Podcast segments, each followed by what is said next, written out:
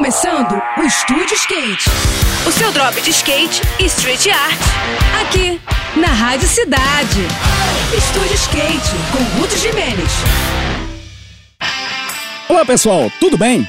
Hoje é o Dia Mundial do Skate, também chamado de Go Skateboarding Day, uma data toda especial celebrada por skatistas de todo o planeta. O dia 21 de junho foi escolhido por ser a data que marca o início do verão no hemisfério norte, justamente a época do ano em que a galera dos países frios mais invade as ruas, pistas e ladeiras para fazerem as sessões e realizarem eventos. A comemoração começou há quase 20 anos, mais especificamente em 2004 e foi uma iniciativa promovida pela IASC, a Associação Internacional das Companhias de Skate. Naquela ocasião, as maiores marcas se uniram para promover o ato de andar de skate em si, além de toda a cultura relacionada ao carrinho, que envolve a promoção de eventos, a produção de fotos e vídeos e de mídia, a criação de músicas e de outras formas de arte. O dia de hoje e no próximo final de semana, inúmeras ações serão realizadas em todo o mundo, nas mais diversas formas. Aqui no Rio, por exemplo, o dia costuma ser celebrado com uma skateata na região da Praça 15,